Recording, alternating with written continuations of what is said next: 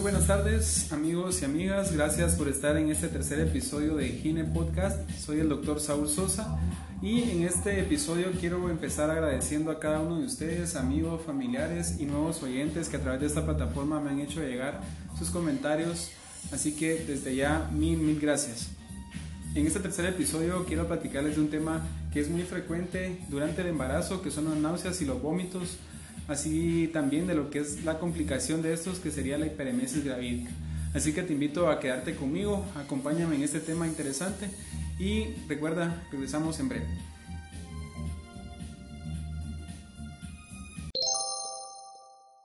Una vez más, pues quiero agradecerte por la oportunidad que me das de poder llegar hacia, hacia ti, hacia tus familiares y amigos. En esta oportunidad vamos a hablar de un tema muy especial, algo que sucede muy frecuentemente en el embarazo y eh, se presenta más o menos de 7 a 8 pacientes de cada 10 y principalmente durante el primer trimestre. Nos referimos a las náuseas y a los vómitos del embarazo. En este episodio de Gine Podcast quiero pues tratar de definir, quiero que ustedes puedan llevarse una idea más clara de lo que es tener náuseas y vómitos durante el embarazo. ¿Cuál sería el actuar correcto, no solo como paciente, sino como médico? Al momento de tener una paciente así en nuestros consultorios o en nuestras áreas hospitalarias, ¿verdad? Conocer, vamos, eh, conocer lo que es realmente la forma en la que se dan o qué complicaciones pudieran tener y obviamente conocer tratamiento y algunos consejos que voy a aportarte para que puedas solventar esta enfermedad si es que la estás padeciendo o si conoces a alguien puedas orientarla de mejor forma. Te invito desde ya para que puedas visitar mi página, está prácticamente publicado todo lo que vamos a hablar el día de hoy y también puedes acercarte a mis redes sociales, Instagram y Facebook, que es donde me mantengo interactuando contigo. Bueno, la emesis gravídica es eh, generalmente una presentación común dentro de lo que es el embarazo. Se menciona que 7 u 8 de cada 10 mujeres pueden llegar a presentar esta, estas molestias y generalmente es durante el primer trimestre del embarazo. Eh, las primeras etapas del embarazo debemos de recordar de que es un cambio hormonal, hay un cambio también en lo que es en la circulación, en el torrente sanguíneo, y algunos cambios fisiológicos, como le llamamos nosotros, que se van a ir dando en esta madre porque se está adaptando al feto y a los requerimientos que tiene su útero o la matriz, como le denominan en otros países. En estas primeras etapas, generalmente desde la quinta, sexta semana, eh, empieza a aumentar una hormona que se llama HCG en su abreviatura, y es la hormona eh, gonadotrópica humana. Esta hormona prácticamente es la que va a estar evitando que eh, las pacientes puedan tener, junto con la progesterona, que puedan tener más riesgo de abortos o de un desprendimiento prematuro de la placenta. Así también pueden eh, mantener con vida ese bebito, ¿verdad? porque van a permitir que haya un, un intercambio adecuado de sangre tanto entre la madre y el feto. Es de recordar de que esta hormona gonadotrópica humana tiene, tiende perdón, a elevarse más o menos dos veces su valor normal cada 48 horas. Es decir, si una paciente que tiene 3 a 4 semanas tiene, eh, la volvemos a ver a las, que sería prácticamente 5 o 6 semanas, esperaríamos tener el doble del valor que recibimos a nivel sérico, ¿verdad? una prueba de sangre. Entonces, eh, algunas bibliografías pues, refieren que las náuseas y los vómitos pueden presentarse hasta un 75-80% y generalmente se da durante el transcurso de la mañana, ¿verdad? Por eso se le denomina la enfermedad matutina del embarazo. Ojo porque quiero a través de este podcast número 3 eh, poder resolver algo que, que, se está viendo mucho en las redes. Cuando empecé a investigar qué es lo que se está haciendo con esta enfermedad y todo, una revisión que hice antes de poder grabar esto, y de escribir en, el blog de mi página, eh, encontré que Google eh, considera o la gente ha estado escribiendo de, no sé si de mala fe, porque no, no soy quien para juzgar, pero sí escriben hiperemesis como que fuera la emesis o la enfermedad matutina del embarazo. Y esto no es lo mismo. Emesis y enfermedad matutina del embarazo es algo leve, son síntomas pasajeros, vómitos de forma esporádica, generalmente no afectan la alimentación ni hacen que la mamá tenga pérdida de peso. Contrario a lo que vamos a ver más adelante, que sería la hiperemesis, que estaríamos hablando ya de una, eh, una paciente que está perdiendo peso, puede tener eh, cambios metabólicos muy importantes, entrar en cetoacidosis, ¿verdad? que es una complicación muy severa e incluso llegar a provocar eh, la muerte fetal. Cuando hablamos de emesis o enfermedad matutina del embarazo, hablamos de náuseas y vómitos, como te mencionaba, que no generan ninguna complicación metabólica en la paciente y por lo general van a resolver de forma esporádica, de forma normal y sin intervenir nosotros como médicos o como paciente eh, en el lapso de las 15 16 semanas, ¿verdad? que es cuando ya se regularizan estas hormonas. Sin embargo, pues puede existir algún tipo de tratamiento eh, desde el punto de vista nutricional, ¿verdad? Si empezamos a ver que es una paciente que desde que empieza su embarazo tiene bajo peso y nosotros queremos pues que tenga un buen desarrollo en el, en el estado de, gestación y que el bebito también vaya ganando peso, pues podemos hacer consultas eh, a una nutricionista, a una nutrióloga para que nos pueda orientar eh, de la mejor forma qué tipo de alimentos son los más recomendados para ella. Asimismo podemos utilizar la vitamina B6, ¿verdad? Esta se ha relacionado mucho Incluso hay una revisión en Cochrane, que es la base de datos más grande que tenemos en medicina, aunque podemos ver eh, estudios donde se compara uno y otro medicamento y en este caso la vitamina B6 ha sido utilizada comparado, en este caso con placebo, es decir, no dar nada. Y las pacientes que han recibido placebo pues no tienden a sanar, a diferencia de las que toman vitamina B6 ¿verdad? y hacen cambios en el estado de nutricional y en la forma en la que tienen su actividad física y culminan pues prácticamente las molestias de las náuseas y los vómitos alrededor de las 16 semanas. Ahora bien, la hiperemesis gravídica pues es ya la complicación, es decir, aquella paciente, aquella familiar, amiga que tiene náuseas y vómitos durante el embarazo, está bien, es normal que se presenten al inicio, pero si estos empiezan a ser más, más frecuentes y empezamos a ver que eh, hay pérdida de peso, más o menos un 10% entre una visita y otra, vemos que el bebé tiene menos ganancia de peso, la paciente luce deshidratada, vemos que hay poca expresión de orina, ¿verdad? son síntomas que nos van dando eh, datos muy importantes acerca de las posibles complicaciones que esta mujer puede presentar. Además de esto, pudiera presentarse dolor abdominal, eh, aliento como cetónico, en este caso como que fuera sidra o olor a manzana, mencionan algunos, ¿verdad? jarabe de maple. Eh, eso nos dice que la paciente puede estar en una cetoacidosis, ¿verdad? Porque no logran comer ni poder ingerir nada de agua afecta más o menos a un punto 3 a 2% de la población. Eh, allá por el siglo XX pues se consideraba que el 10% de las mujeres que tenían hiperemesis gravídica, recordemos que es la complicación de los vómitos, eh, se presentaban y se asociaban a muerte. La tasa de hospitalización pues ronda casi igual entre un punto 5 a un punto 8% y 20% de las pacientes que ya tienen una hospitalización tienen un antecedente de haber tenido náuseas y vómitos en el embarazo previo o incluso hiperemesis también en una situación previa, en, un embarazo previo. Hay que recordar entonces de que la definición directa de hiperemesis pues serían todos aquellos vómitos y náuseas persistentes tan graves que impiden la correcta alimentación, es decir, va a provocar pérdida de peso, deshidratación, una alcalosis si se hace una gasometría, a ver cómo están los niveles de ciertos ácidos y bases en nuestra sangre. Va a perder ácido clorhídrico también. Podemos encontrar una paciente con bajos niveles de cloro, de potasio y algunas otras alteraciones hidroelectrolíticas. En etapas muy avanzadas, las pacientes pueden llegar a tener síncopes o desmayos, pueden llegar a presentar confusiones neurológicas, lesión hepática y por último lesión renal también. A nivel endocrino, las mujeres pueden presentar insuficiencia suprarrenal, ¿verdad? En un caso muy severo. Psicológicamente, pues las pacientes se van a ver eh, pues afectadas, principalmente las primigestas. Y algo que he notado mucho en la práctica, pues a nivel público, es de que las pacientes menores de edad que están teniendo eh, embarazos antes de los 17 años, que aquí se les denomina como primigestas juveniles, eh, presentan mucho esta patología. ¿Y por qué es? Porque tienen mucho estrés. Es un efecto extra agregado a la hormona eh, que yo te mencionaba previamente, que era la hormona eh, gonadotrópica humana, ¿verdad? Esta HCG, a pesar de que se está elevando más el estrés, el hecho de no comer, yo no quiero que se mire mi pancita porque mis papás no saben, etcétera, hace que estas pacientes tengan más riesgo de poder desarrollar emesis en un primer eh, instante y posteriormente si no se tratan o no acuden con médico eh, privado o público que terminen por complicarse en una hiperemesis gravídica.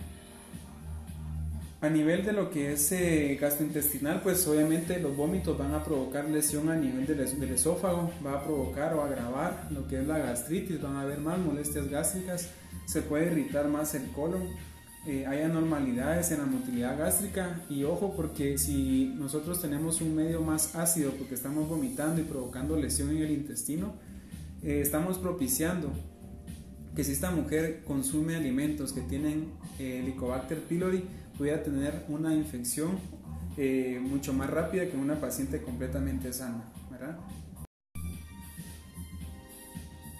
Dentro de los factores de riesgo para desarrollar lo que es hiperemesis gravídica o iniciar con vómitos, eh, durante el embarazo podemos hablar de gestación múltiple, es decir, mellizos, trillizos, estos van a provocar mayor aumento de la hormona gonadotrópica coriónica humana, ¿verdad? Lo que es el antecedente de un embarazo, tener en este momento un embarazo de tipo molar, ¿verdad? Que es una alteración en la formación del, del, cigoto, en este caso el bebito no se va a formar, sino que hay una alteración de tipo cromosómico, ¿verdad? Pacientes jóvenes, como les comentaba previamente, eh, predominantemente con sexto femenino, mencionan algunas biografías, cuando se tiene un índice de masa corporal muy bajo, pacientes que tienen, tienden a ser muy flaquitas, ¿verdad?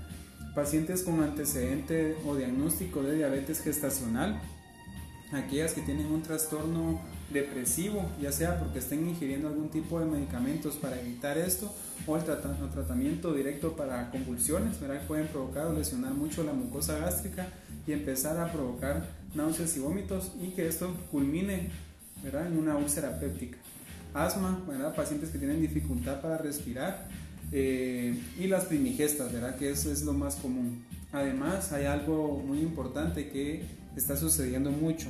Eh, cada vez vemos que se necesita de ir aplazando más lo que es tener hijos y muchos profesionales arriba de los 35 años empiezan pues con el deseo ya con una vida formada, siendo profesionales y, y teniendo pues ya un futuro mejor, eh, a tener hijos y a embarazarse. En este caso, pues el riesgo está en edad materna avanzada, ¿verdad?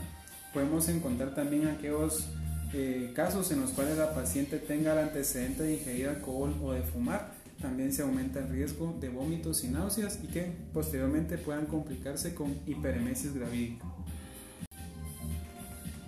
Entonces, en la presentación clínica, una paciente al interrogatorio, al momento de evaluarla, pues nos va a decir algunos de los factores de riesgo, que mencionamos previamente, pero también podemos nosotros hacer diagnóstico a través de la presencia o no de náuseas y vómitos, la presencia de cialorrea, que te mencionaba que es tener más salivación, signos de deshidratación y una pérdida de peso que esté por arriba del 5 y alrededor del 10% comparado con una cita previa.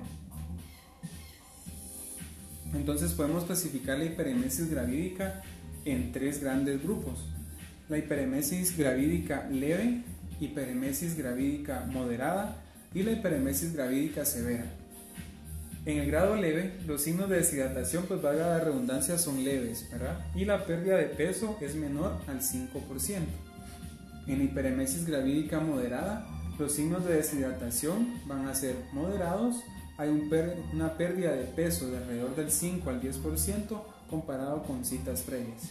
Y en el grado severo, los signos de deshidratación van a ser tales que podemos encontrar fiebre, el estado de confusión mental, ¿verdad? o incluso que la paciente llegue con un, se nos presente con un desmayo en el momento de la evaluación, pérdida de peso mayor al 10%, un grado de shock hipovolémico en este caso, ¿verdad? y la presencia de anuria o incluso pues en, estadios previos oliguria, ¿verdad? Eso quiere decir que la producción de orina es baja. En un primer episodio pues es una etapa de transición desde el cuadro benigno llamado emesis o enfermedad matutina, ¿verdad? Y en este caso hay una, una intensificación no solo de vómitos y náuseas, sino también de la pérdida de peso. En el estadio 2 o periodo 2 empieza a mostrarse una mayor deshidratación, encontramos una oliguria, una menor producción y excreción de orina. Encontramos la hipotensión, ¿verdad? Porque va a estar perdiendo líquidos y esa mamá va a estar entonces con un nivel de presión arterial más bajo. Una debilidad que puede ser ya generalizada, la paciente pueda pedir que le ayuden incluso para tareas muy simples. Pérdida entonces a través de lo que es la orina y también a través de los vómitos de sodio, potasio y cloro. Y en un tercer periodo, que sería ya lo último, ¿verdad? prácticamente fenómenos nerviosos, incluso como te mencionaba, llegando a presentar síncopes, desmayos o coma. Pero no todo es en hiperemesis o emesis gravídica, ¿verdad? Hay que tener siempre diagnósticos diferenciales ante una paciente que se nos presenta con, estas, con estos datos o con estas molestias durante el embarazo. Dentro de lo que es el diagnóstico diferencial, te puedo mencionar que hay trastornos o enfermedades gastrointestinales que pueden similar mucho lo que es una hiperemesis. Y también hay algunas eh, patologías o enfermedades que se dan a nivel del tracto urinario que pudieran manifestarse muy similar a una hiperemesis. A nivel gastrointestinal podríamos hablar de una gastroenteritis. Es muy frecuente sobre todo en lugares donde no se puede clorar el agua, en lugares rurales, ¿verdad? O que están cercanos a riachuelos donde el agua no se da un adecuado proceso y que puedan llegar a presentar una infección intestinal que esta provoque náuseas vómitos y diarrea y que se condicione ya con, elevación normal de las hormonas y que esto pues vaya provocando un cuadro de hiperemesis. Hay que recordar que también las pacientes que tienen diabetes mellitus desde antes del embarazo o bien diagnosticada durante la gestación y que no tienen un adecuado control, pueden empezar a, eh, a manifestar lo que es eh, gastroparesia. Esto quiere decir que el intestino tiene no solo una mala motilidad desde el punto de vista eh, nervioso, sino que acumula más gases, hay poca absorción de nutrientes y esto puede provocar que tengamos náuseas, vómitos y diarrea. Puede haber afección de las vías biliares. Es bien sabido que durante el embarazo la progesterona que nos ayuda, era Vargas como lo menciona su nombre y, ahí sí que ser muy residente en esto, pero son las dos hormonas que más se han estudiado. La HCG y la progesterona nos ayudan a que prevengamos desprendimientos prematuros de placenta, nos ayudan a que la placenta vaya mejorando, que madure, pero al mismo tiempo a nivel intestinal y biliar, la progesterona hace que sea más lento el vaciamiento de la bilis y puede llegar a provocar cálculos biliares, eh, obstrucción de la vía biliar, y en último caso, pues manifestarse como una pancreatitis o una enfermedad hepática eh, si, se, llega a agravar.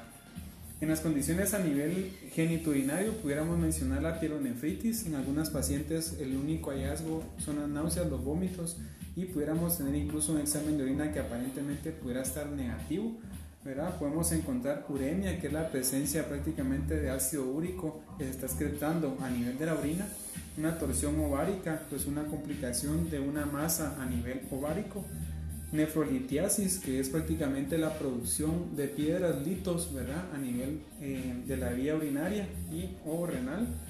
Y lo que son los leomiomas uterinos, ¿verdad? Que en este caso empiezan a, son miomas, ¿verdad? A nivel eh, de lo que es el músculo del útero y que en algún momento dado pueden llegar a presentar una degeneración. En este proceso degenerativo algunos de estos se infectan y tienen complicación.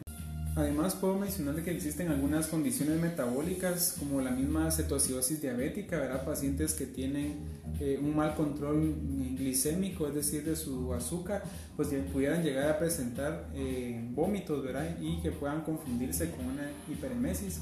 Lo que te mencionaba también problemas a nivel tiroideo eh, o enfermedad de Addison, ¿verdad?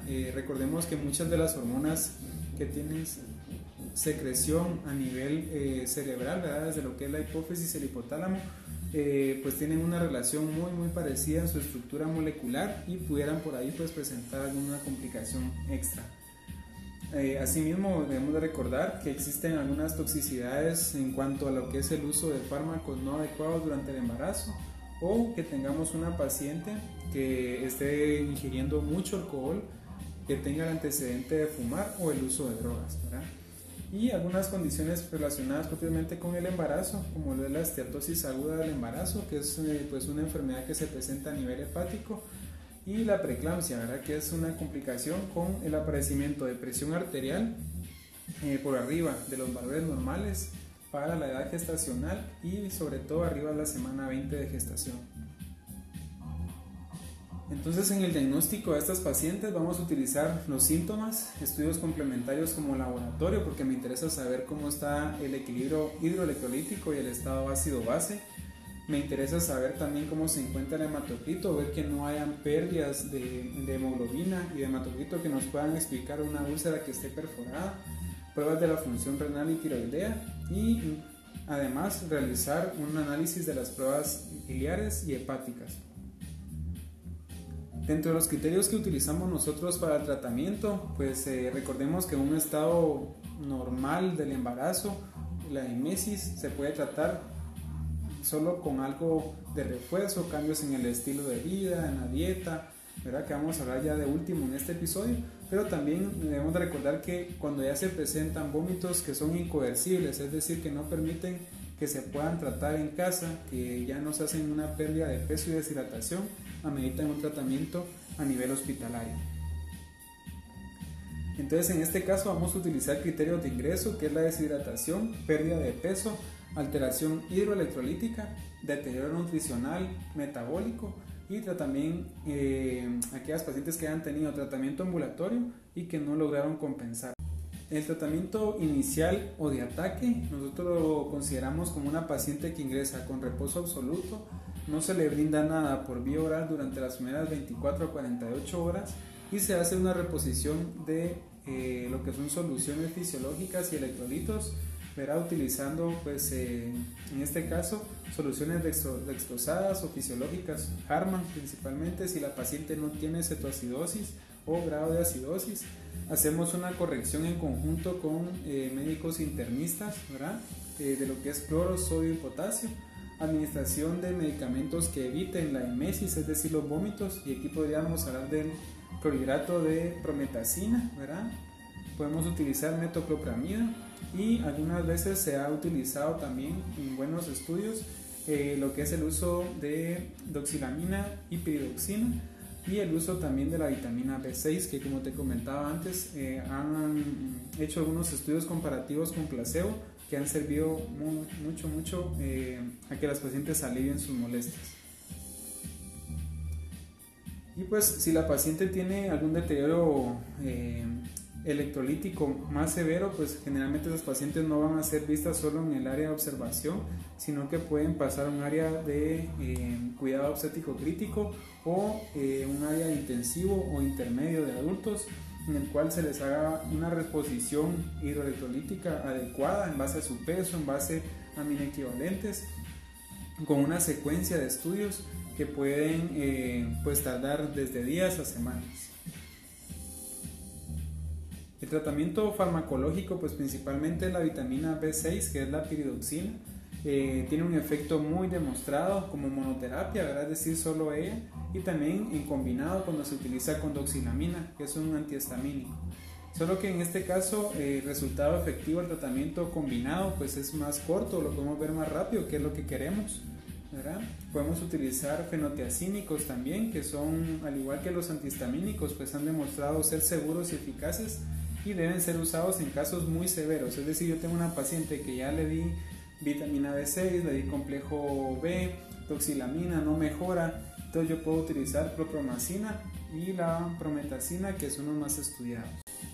Cuando hablamos de un tratamiento de sostén, hablamos de una paciente que ha empezado a recuperar eh, pues lo que es el conocimiento, si es que lo había perdido, ya tenemos una recuperación a nivel electrolítica y estamos hablando de las pasadas 48 horas.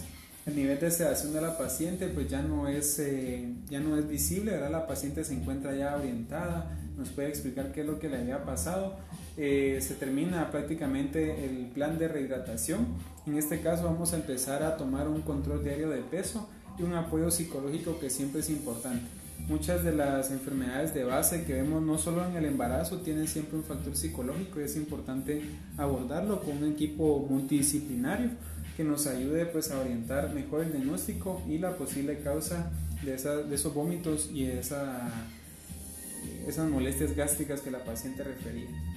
Dentro de las complicaciones, pues a nivel materno, que exista alguna encefalopatía, ¿verdad? Que tenga pues alguna alteración en lo que es eh, la conducta y el pensamiento eh, vamos a pudiera llegar a presentarse pues alguna insuficiencia hepática y renal puede haber necrosis a nivel renal verdad es decir que se, se dé una lesión tal porque la, la, deshidratación fue muy severa complicaciones causadas por el estrés pues pueden encontrarse eh, desgarro esofágico, ¿verdad? Bien denominado Mallory Weiss, que es porque la fuerza que se hace para poder vomitar termina provocando una, una rasgadura en lo que es el esófago. Esto puede incluso en grados muy severos en una rotura esofágica podemos encontrar desprendimiento de retina por la fuerza que se hace para vomitar y en último caso pues incluso una estatosis hepática eh, ya complicada. Riesgos para el feto, claro, existen, ¿verdad? Porque hay malformaciones congénitas del sistema nervioso central, sobre todo cuando se está eh, haciendo uso de medicamentos que se usan para la depresión, ¿verdad? Generalmente, o aquellas mujeres que refieran que han tenido vómitos secundarios al uso de drogas, tabaco y alcohol. Podemos encontrar también en los fetos un bajo peso al nacer. Eh, los pediatras utilizan una escala que se denomina APGAR, que es para evaluar qué tan sano se encuentra el bebé al momento de nacer y puede ser menor de 7 puntos ¿verdad? a los 5 minutos de su evaluación. ¿verdad? Recordemos que lo normal es que esté arriba de 7, tanto al minuto como a los 5 minutos que pueda llegar a 9 incluso podemos eh, tener una complicación, el parto pretérmino, es decir, que se adelante la fecha del parto y que obtengamos un feto con bajo peso o, en el peor de los casos, un feto que sea completamente prematuro y eh, por ser prematuro, pues sus complicaciones van a ser más. Algo que puede suceder también en algunos casos es que se encuentre un hipertiroidismo transitorio. Esto quiere decir que las hormonas a nivel tiroideo se eleven. Eh, vamos a encontrar altos niveles de tiroxina libre, podemos encontrar síntomas y signos de hipermetabolismo, es decir, la paciente puede tener fiebre, puede sentirse intranquila, palpitaciones, y esto va relacionado con niveles altos de la HCG, que es la hormona gonadotrópica humana. Entonces, eh, como ves, es una, una enfermedad que puede llegar a provocar muchas secuelas en la madre y en el feto, ¿verdad? Podemos eh, tratarla, podemos nosotros acompañar a esta paciente y tratar de brindarle lo mejor del mundo, ¿verdad? Para que tanto ella como su bebé pues tengan un desarrollo adecuado. ¿Qué consejos te brindo yo para terminar ya este tercer episodio? Pues es, eh, si estás en la etapa de la gestación y tú tienes alguna enfermedad de base, lo mejor es de que puedas controlarla antes de que te embaraces o, pues en último caso, eh, que tú puedas acudir con un médico que logre compensarla durante la etapa de la gestación y me recuerda no automedicarte. Es algo que, veo mucho en la, práctica pública y privada que la gente tiende a, adquirir cualquier tipo de medicamento y terminan por agravar más la condición de base. Así que ese es el primer consejo. El segundo sería hidratarte bien, siempre independientemente que tengas o no náuseas, ¿verdad? Puedes hacer uso de, del agua purificada, puedes tomar zumos de algunos jugos y zumos de algunas frutas, ¿verdad? Eh, por ahí se menciona que lo que son los cítricos, si no tienen ninguna enfermedad a nivel gastrointestinal como gastritis o colon irritable, pudieran ayudarte mucho aliviar esa sensación de náusea. Recordemos que también vas a tener una mayor percepción, aunque las pacientes embarazadas van a tener una mayor percepción de olores y el sentido del gusto, y por lo tanto aquella loción incluso que les gustaba de su pareja o de ellas mismas la puedan aberrar por completo. Eh, ese sería el segundo. El tercero, pues prácticamente tratar de hacer cambios en el estilo de vida. Si te acostumbrabas a, o se acostumbraba la familiar o amiga que tienes en esta molestia a comer demasiado, pues lo ideal es de que se le aconseje ir con un nutricionista, ¿verdad? Eh, para que haga raciones de acuerdo a su peso. recordemos que no se trata de dejar de comer, sino saber comer y qué es lo que mejor me, me va a ayudar tanto para el problema que yo estoy pasando ahorita en un embarazo, como para el crecimiento de mi feto. Espero pues hayas podido acompañarme hasta el final de este tercer episodio. Te mando un fuerte abrazo, un saludo a cada uno por nombre y apellido. Agradecer nuevamente por la oportunidad que me dan de llegar contigo y estamos pendientes para el siguiente viernes para poder llevarte el cuarto episodio de Gine Podcast, el primer podcast ginecológico de Guatemala. Así que hasta pronto, un fuerte abrazo, bendiciones y saludos.